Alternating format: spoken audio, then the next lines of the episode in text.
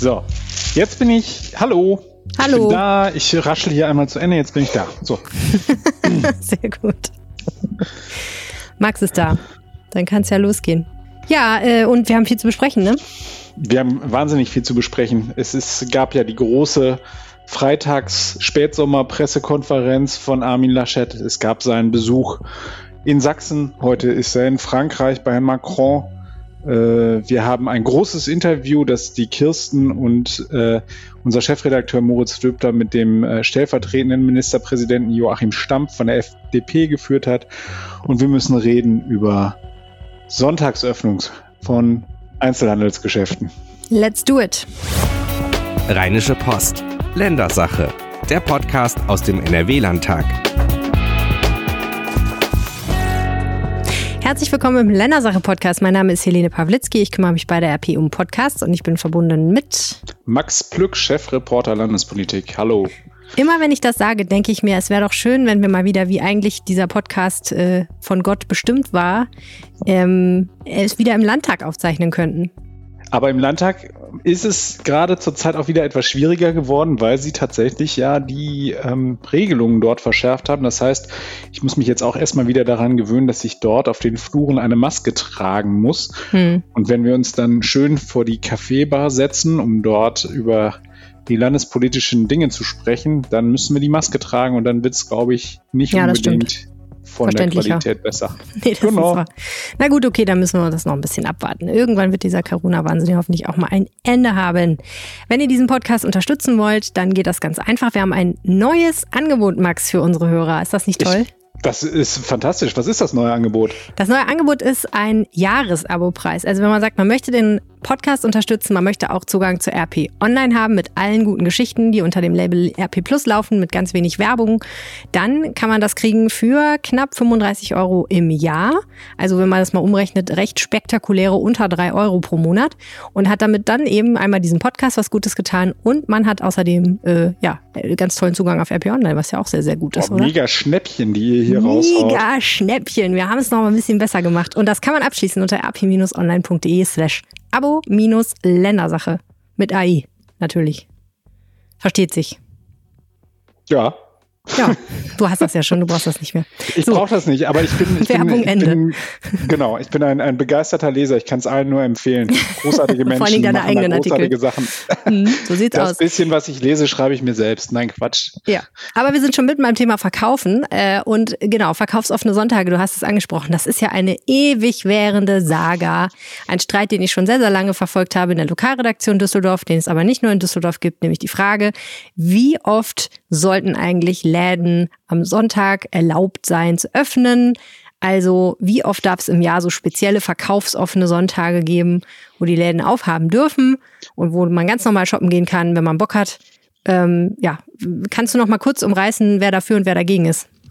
Die Seiten sind relativ klar. Wir haben auf der einen Seite natürlich die Händler und die Kommunen, die ein großes Interesse daran haben, dass die Läden auch an den Sonntagen öffnen und dass die Leute dann auch in die Innenstädte äh, strömen und viel Geld dalassen, viel Geld ausgeben. Das haben sie jetzt umso mehr, da ja jetzt die Corona-Krise uns heimsucht und die Geschäfte ja auch über viele Wochen schließen mussten und das äh, haut natürlich ordentlich ins Kontor. Auf der anderen Seite haben wir aber diejenigen, die sagen, es darf jetzt nicht überhand nehmen und wir müssen auch ein bisschen die Bedürfnisse der Beschäftigten im Blick behalten. Da haben wir auf der einen Seite die Gewerkschaften und wir haben natürlich diejenigen, denen der Sonntag im wahrsten Sinne des Wortes heilig ist. Das sind die Kirchen und die haben da auch eine ganz klare Meinung dazu und möchten nicht dass äh, der Kommerz die Zeit, in der man dann möglicherweise in den Gottesdienst geht, über, überstrahlt.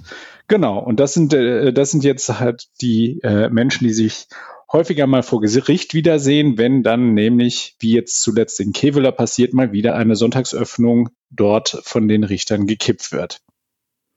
Genau, das müssen wir mal kurz erklären, wie das funktioniert. Also in der Regel, so kenne ich es zumindest aus Düsseldorf, ist das so, dass die Städte Termine erarbeiten. Das geht dann durch den Stadtrat, der genehmigt das dann. Und da gibt es ganz bestimmte Regeln. Also man kann nicht einfach sagen, hm, Lirum Labum, Löffelstiel, dieser und dieser und dieser und dieser Sonntag, sondern es muss einen Anlass dafür geben, dass es ein verkaufsoffenen Sonntag ist. Jedenfalls war das bis vor Corona-Zeiten immer so. Genau. Und das ist auch immer noch so. Aber jetzt ist, ist natürlich das Drängen von äh, Kommunen und von Handel größer geworden ähm, weil die natürlich sagen, sie, sie brauchen das, um, äh, um mehr Umsatz zu machen. Verdi sagt, ähm, der Handel sei ähm, real im ersten Halbjahr um ein Prozent gestiegen. Sie sagen aber natürlich auch, das liegt in erster Linie an unseren Hamsterkäufen. Das heißt also, der Lebensmittelhandel hat vor allem profitiert. Das Klopapier. Genau, genau, genau. Die Gewerkschaft sagt aber auch, ähm, klar, bei Bekleidung und Schuhen etc. ist der Umsatzrückgang 27 äh, Prozent ausgefallen. Und das ist natürlich, das ist natürlich ein Wort, ne? wenn dir fast ein Drittel deines Umsatzes wegbricht. Ja. Ähm, Sie sagen allerdings auch, die Sonntagsöffnung macht nichts anderes, als dass sie den Umsatz verschiebt. Das heißt also, es gibt keinen zusätzlichen Umsatz, der da generiert wird, sondern die Leute gehen einfach, ähm, gehen dann einfach statt am Samstag am Sonntag in die Stadt, um dort das Geld mhm. auszugeben. Äh, denn so argumentiert Verdi, äh, die Menschen haben nicht mehr Geld in der Tasche. Das sieht der HDE natürlich anders. Er sagte halt eben, wenn, wenn wir dieses Event haben, dann werden die Leute möglicherweise auch zum Shoppen animiert. Ähm, und genau in diesem, ähm, in diesem Feld bewegen wir uns. Die Landesregierung, so muss man das auch klar sagen, ähm, hat sich auch, wenn, wenn es natürlich eine, äh, eine Koalition ist, in der der ähm, in der die christliche CDU natürlich auch das Sagen hat und die steht natürlich den Kirchen sehr nah, sind sie ähm, auch offen gewesen für Ladenöffnung und haben sich das sogar in den Koalitionsvertrag mit reingeschrieben. Also der Ja, und Herr Pinkwart, äh, der Wirtschaftsminister, ist ja von der FDP und hat ja auch zwischenzeitlich mal gesagt, er würde es eigentlich gut finden, wenn man für den Rest des Jahres verkaufsoffene Sonntage deutlich liberaler genehmigen könnte. Also auch ohne diesen Anlass, den ich erwähnt habe, der ja in der Regel dann in sowas besteht wie einer großen Messe oder einem Volksfest, wo man sagt, die Leute wären sowieso an dem Sonntag unterwegs gewesen in dem Stadtviertel oder der Innenstadt von so einer kleineren Stadt. Deswegen ist das auch okay, wenn die Läden dann aufhaben, was ja eigentlich die äh, Bedingung dafür ist. Ne? Und der, der Bürgermeister von Kevela hat sich nämlich jetzt auch genau deshalb an Herrn Pinkwart gewandt und hat gesagt, der soll jetzt uns helfen, der soll uns unterstützen. Also es ist ganz klar, was sich aus all dem ableiten lässt. Man braucht da Rechtsklarheit, damit äh, nicht die Gewerkschaften und die Kirchen ähm, das derart einfach kippen können, wenn man denn sagt, man möchte halt eben etwas für den Handel tun. In die Debatte hat sich auch der Städtetag NRW eingeschaltet, in Person des Geschäftsführers Helmut Dedi. Und der hat mir gesagt, es sei jetzt wirklich am besten, wenn alle beteiligten Akteure vor Ort kooperierten, also die Gewerkschaften, die Kirchen und die Handelsverbände. Er sagt, nur dann können Sonn- und Feiertagsöffnungen auch rechtlich Bestand haben. Das fand ich eigentlich äh, nachvollziehbar. Und er sagt, die Städte sollen wieder zu so einem solchen Einvernehmen kommen und äh, zu konkreten Lösungen. Und dafür wünscht sich der Städtetag NRW vom Land einen runden Tisch mit allen Beteiligten. Da bin ich jetzt gespannt, ob sich das Land darauf einlässt. Das Problem ist ja, dass diese Klagen immer so funktionieren, korrigiere mich, wenn ich da falsch liege, dass Verdi dann sagt, der Anlass, wegen dem dieser verkaufsoffene Sonntag angesetzt ist, der ist nicht groß genug, also so ist das in Düsseldorf oft genau. gewesen, er ist nicht groß genug, dass die Leute wirklich in die Innenstadt kommen. Also wenn, keine Ahnung, die Messe Beauty ist oder Hair oder so, gibt's, das sind so zwei Messen, da wurden verkaufsoffene Sonntage verboten, dann ist das, dann reicht das gar nicht aus, um zu sagen, hier ist sowieso Volksfeststimmung, da kommen alle Leute, da können wir eigentlich auch die Läden aufmachen. Ähm, was ich aber noch nicht ganz verstanden habe, ist, das sind ja Gerichtsentscheidungen. Ne? Da kann ja Herr Pinkwart jetzt auch nicht per Handstreich sagen, die Gerichte sollen das mal schön anders entscheiden. Was, was hat er eigentlich für Möglichkeiten? Das Ministerium hat ja schon versucht, was zu tun. Sie haben äh, per Verordnung vier zusätzliche äh, verkaufsoffene Sonnen- und Feiertage äh, für die zweite Jahreshälfte erlaubt. Ähm, interessanterweise haben die Kirchen das auch mitgetragen. Sowohl die äh, evangelische als auch die katholische Kirche wollen sich dem nicht entgegenstellen. Das heißt, es ist vor allem die Gewerkschaft Verdi, die sich daran reibt und ähm, die vor allem auch dagegen klagt. Und dann ist es jetzt tatsächlich dazu gekommen, dass das Oberverwaltungsgericht NRW ähm, nicht diese begrenzten Ausnahmen ähm, argumentativ nachvollziehen konnte Und da sagt das Ministerium, sie prüfen jetzt die Begründung der Beschlüsse und äh, sie prüfen auch weitere Handlungsoptionen, um den Einzelhandel zu stärken und gefährdete Arbeitsplätze zu sichern. Da muss man mal schauen, was das dann am Ende sein wird. Ähm, ich fand interessant, was der Sprecher auch noch gesagt hatte. Er hat gesagt, ähm, als ich danach gefragt hatte, ob nicht solche Einkaufsevents möglicherweise auch das Infektionsrisiko erhöhen könnte. Da hat er gesagt, nein, aus Sicht des Ministeriums können sonn- oder feiertägliche Ladenöffnungen sogar zu einer Entzerrung des Verkaufsverhaltens führen. Das heißt also, dass es dann einfacher äh, sei, die Hygienevorschriften ähm, einzuhalten und das könne tatsächlich auch sogar zu einer Verringerung der Ansteckungsgefahr führen. Das klingt jetzt so ein bisschen so, als hätte das Ministerium durchaus auf dem Schirm, dass das Thema irgendwie wichtig ist, aber noch keine konkrete Lösung parat. Der Landesregierung ist die Dringlichkeit aus Sicht des Handels durchaus bewusst. Bei den Handelsszenarien NRW 2030, die bereits im vergangenen Jahr äh, herausgegeben worden sind, kam heraus, dass bis zum Jahr 2030 13 bis 20.000 äh, Geschäfte im, im Zuge von äh, Entwicklung des Onlinehandels und bei der Zunahme der Verstädterung einfach verschwinden werden. Und ähm, der Sprecher sagte dann auch, es sei zu befürchten, dass die Auswirkungen der Corona-Pandemie diesen Prozess noch einmal beschleunigen werden. Ein anderes Kabinettsmitglied, auch von der FDP, hat unserer Zeitung ein Interview gegeben, jetzt in der vergangenen Woche, das heute in der Zeitung ist. Was sind denn so die Sachen gewesen, die dir an dem Interview sehr aufgefallen sind? Hat er irgendwas gesagt, wo du gedacht hast, Mensch, das ist mal was Neues? Ich fand das Interview sehr spannend. Also ich habe das mit äh, großem Genuss gelesen. Vielleicht äh, habe ich da aber ja auch so ein bisschen die Nerdbrille auf. Also nein, äh, nein. Am Ende ist es so, er äh, spricht über den, den, äh, die Angst, die die Gesellschaft Gesellschaft vor dem zweiten Lockdown hat und geht darüber dann auch auf diese Spaltung ein, vor der wir hier stehen. Also dass diese Extremisten, die da halt eben teilweise mit Reichskriegsflagge vorm äh, Reichstag da rummarschiert sind. Das ist ja wirklich schrecklich. Und da sagt er auch, davon müsste man sich ganz klar äh, distanzieren. Ähm, er hat auch nochmal äh, sehr viel Optimismus verbreitet. Das fand ich sehr spannend. Also er hat gesagt, äh, hat zwar gesagt, die Fallzahlen werden im Winter steigen. Okay, das ist jetzt keine besonders, äh, äh da, da hat er jetzt keine, keine, kein Alleinstellungsmerkmal. Ähm, aber er sagt auch, ähm, dass es kein Grund sei, in Panik zu verfallen und ähm, dass er, ähm, dass er glaubt, dass wir voraussichtlich noch bis zum Ende des Winters ähm, mit Corona uns auseinandersetzen müssen und danach werde sich die Lage mutmaßlich entspannen. Das finde ich schon, äh, da hat er sich schon relativ weit aus dem Fenster gehängt. Er ist natürlich ganz klar auf der Linie der Landesregierung. Er hat viel gesprochen von den ähm, regionalen Maßnahmen, die jetzt getroffen werden müssen. Da ist er ja mit seinem Ministerpräsidenten d'accord, der ja auch sagt, wir müssen wegkommen von diesen großflächigen Lösungen. Wir müssen ins Klein-Klein hineinschauen, also in die Städte reingehen, müssen gucken, wenn in einem Kreis ähm, die Fallzahlen über 35 steigen, dass wir dann lokal Antworten auf die Corona-Pandemie finden. Da ist er total äh, mit an Bord.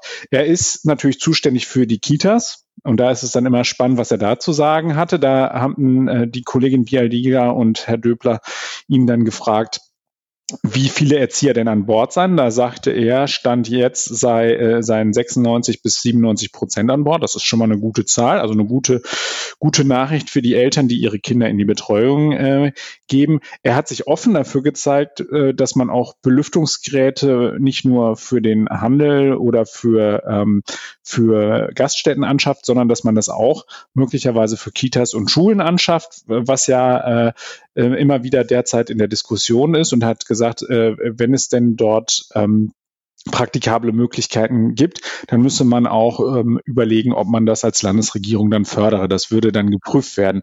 Das finde ich ist ja schon mal eine gute Nachricht. Also man sieht, dass äh, beispielsweise jetzt in teilweise in Arztpraxen und in Krankenhäusern, dass diese äh, Belüftungsanlagen dort stehen, die den, die Raumluft ähm, einmal einmal aufbereiten, wenn man das so in meinen Worten sagen kann. Und ähm, dass das jetzt für, für ja wirklich für diese Einrichtung dort, wo es auch schwieriger ist, die Masken zu tragen, also in den Kitas, äh, geprüft wird, das finde ich ist schon mal eine gute Nachricht. Er ist ja zugleich auch Integrationsminister, deswegen ähm, haben Sie auch ein bisschen über das äh, Thema Integration und auch so ein bisschen über äh, Diskussionen gesprochen, die wir ja in den vergangenen Wochen hatten. Umbenennung der Mohrenstraße in Berlin ist ja so ein Thema, also trifft, tritt man damit äh, ähm, Menschen zu nahe, wenn man halt eben diesen, diesen ja altbackenen und auch rassistischen Begriff äh, weiter verwendet. Und da hat er ein paar ganz interessante Vorschläge gemacht. Also er hat gesagt, natürlich muss man sich immer genau angucken, ob das die Sensibilität derjenigen, um die es da geht, ähm, ob das, ob, ob, ob, nee, Quatsch.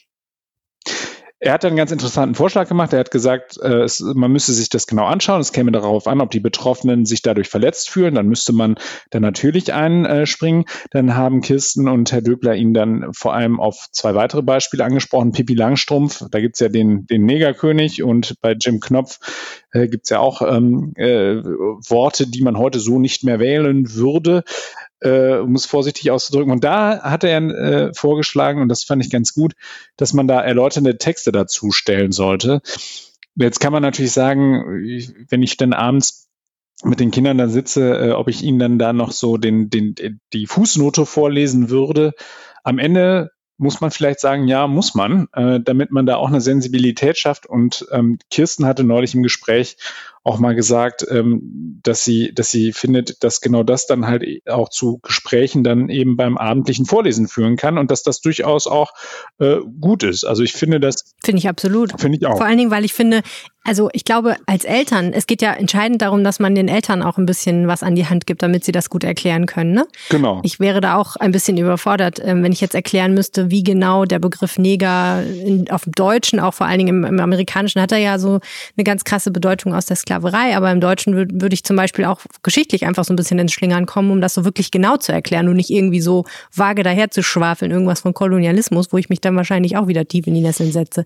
Deswegen, also ich fände das eigentlich cool, wenn man da wenigstens so ein paar Anhaltspunkte gibt, wie man es erklären kann, wenn man es erklären will. Und wenn Kinder das dann selber lesen, können sie es ja auch machen. Aber genau. vor allen Dingen geht es ja um die Eltern, die es erklären ja. müssen, so wenn die Kinder fragen. Oh, ich hatte das neulich, wir hatten, wir hatten neulich, äh, wenn ich jetzt schon wieder aus dem Nähkästchen plaudern darf, äh, stand ich mit meinem viereinhalbjährigen Sohn vor einem Mahnmal äh, für die Opfer des Nationalsozialismus. Hm. Und das einem Kind zu erklären, das ist wirklich schwierig, aber es, er hat das dann wirklich, er hat sich das alles genau, also jetzt hm. nicht bis in die allerletzte Verästelung äh, erklären lassen, aber er fand, dass, äh, dass ich da auch äh, ihm das jetzt erklären muss, wenn er vor diesem Ding hm. steht. Und da bin ich erst so ein bisschen in Schwingern gekommen und war dann am Ende aber eigentlich ganz zufrieden. Also, dass er das, wir sind da, glaube ich, beide mit einem gewissen Gewinn dann nachher von diesem Mahnmal wieder weggetreten.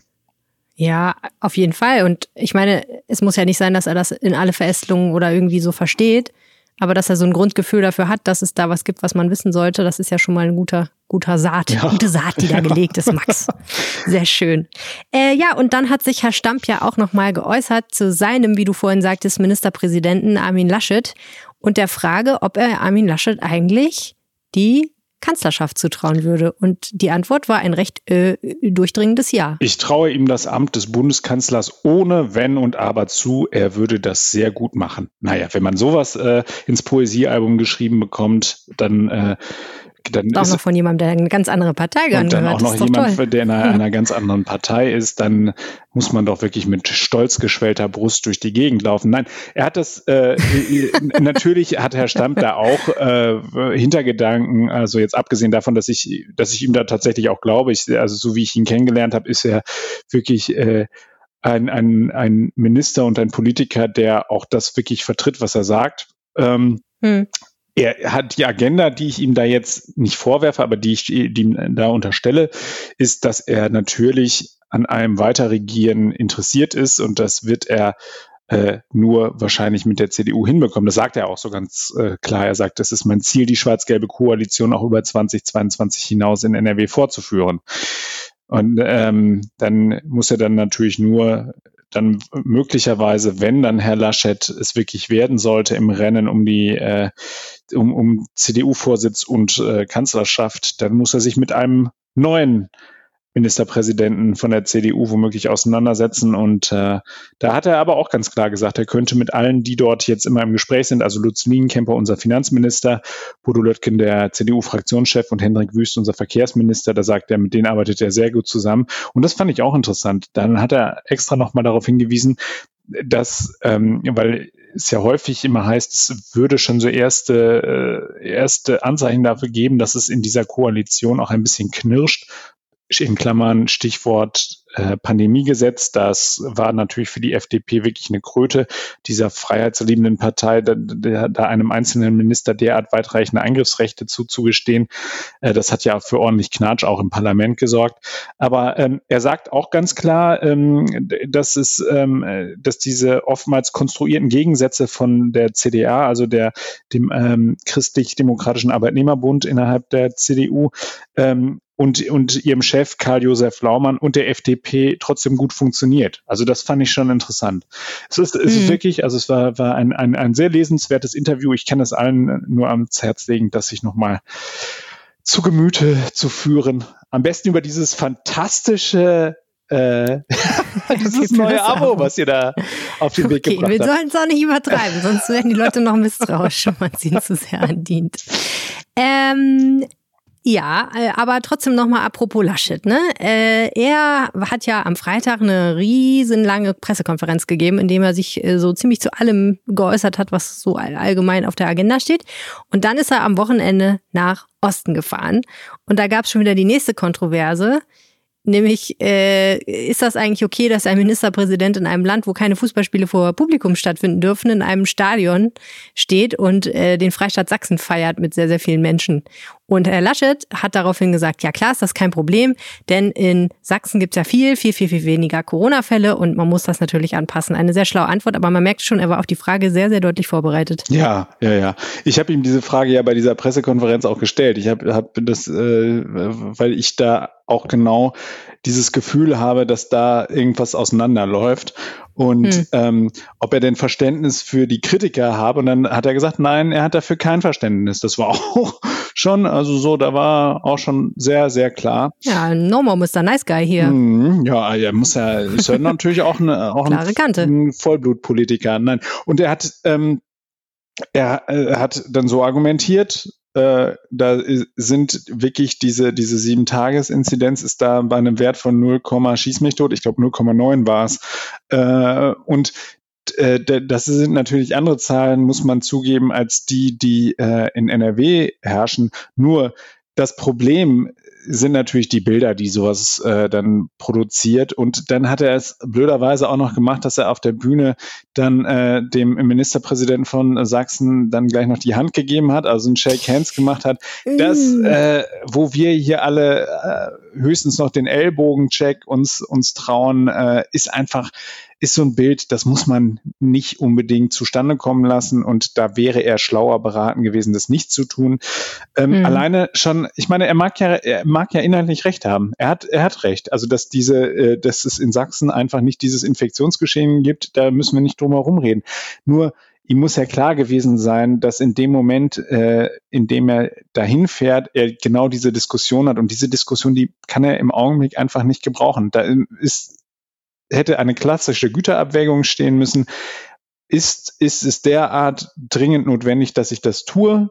Ähm, er hatte dann natürlich auch einen Plan. Er muss äh, für seine Wahl zum CDU-Bundesvorsitzenden muss er natürlich auch ähm, Stimmen aus den, den äh, Ostverbänden bekommen.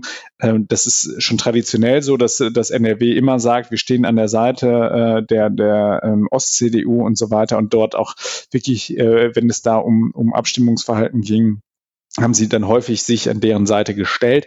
Ähm, deswegen hat er da wahrscheinlich auch am Ende das Bedürfnis gehabt, dorthin zu fahren.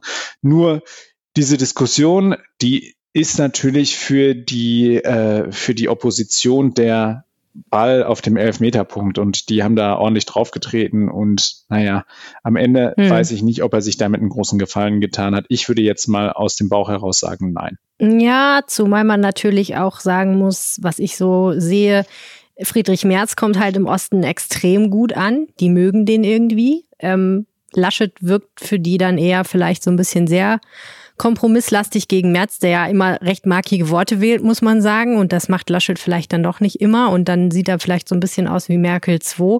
Und dann hat er ja vor ein paar Jahren, mal ich glaube vier Jahre oder so ist das her, im Fernsehen mal so richtig gegen Ostdeutschland losgeledert, ne? Und hat irgendwie gesagt, äh, ganze Landstriche haben nicht gelernt, Respekt vor anderen Menschen zu haben. Da ist die DDR dran schuld, die hat die Köpfe der Menschen zerstört. Und äh, hat dann auch nochmal über dieses ganze Thema Finanzen, Soli und so gesprochen. Also, dass das schwierig ist zu verstehen, warum so viel Geld in den Osten fließt, wenn man jetzt zum Beispiel im Ruhrgebiet unterwegs ist, wo man ja sagen kann, da sind die Straßen mindestens genauso kaputt. Also, ja, ich bin mir da nicht so sicher, ob das jetzt dann auf der anderen Seite so viel bringt, nach Sachsen zu fahren. Ne? Es ist so eine gemischte Gemengelage, so ein bisschen.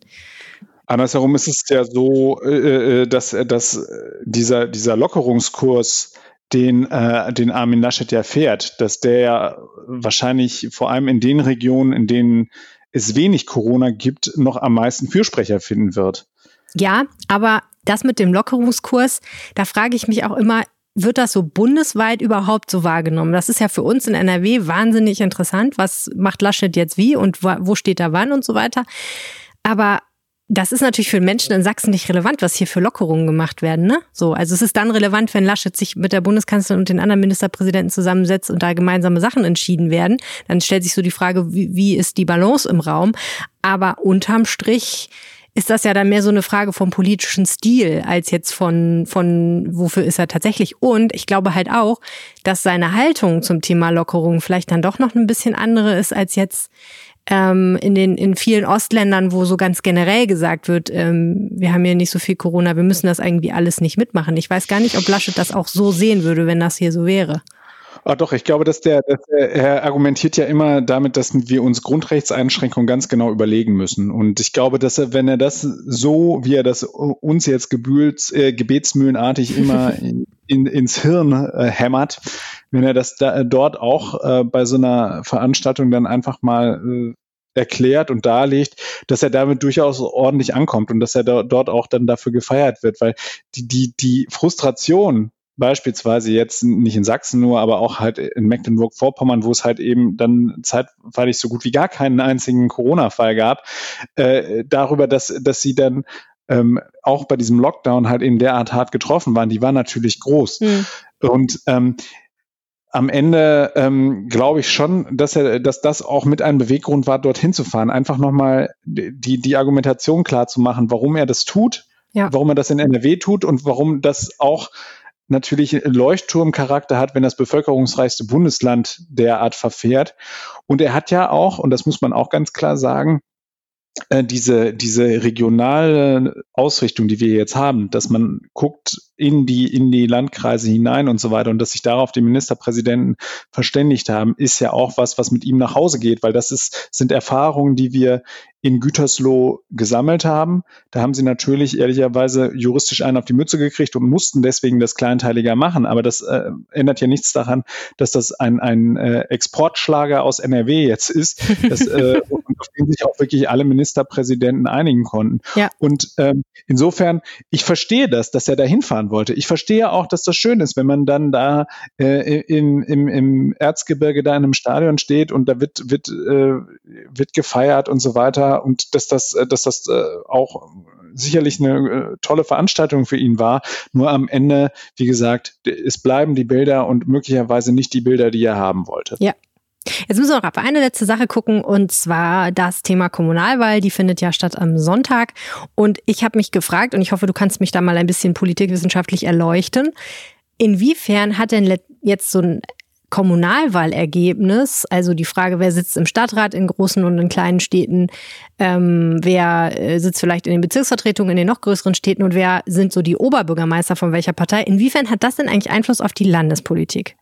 Also, es ist natürlich schon äh, äh, immer ein bisschen schwierig, äh, von, von wirklich den kommunalen Themen her äh, äh, dann das ganz Große abzuleiten. Also, dass, dass man jetzt sagen würde, das ist jetzt die Schicksalswahl für Angela Merkels äh, Verhalten in der Corona-Krise oder für Armin Laschets Verhalten in der Corona-Krise.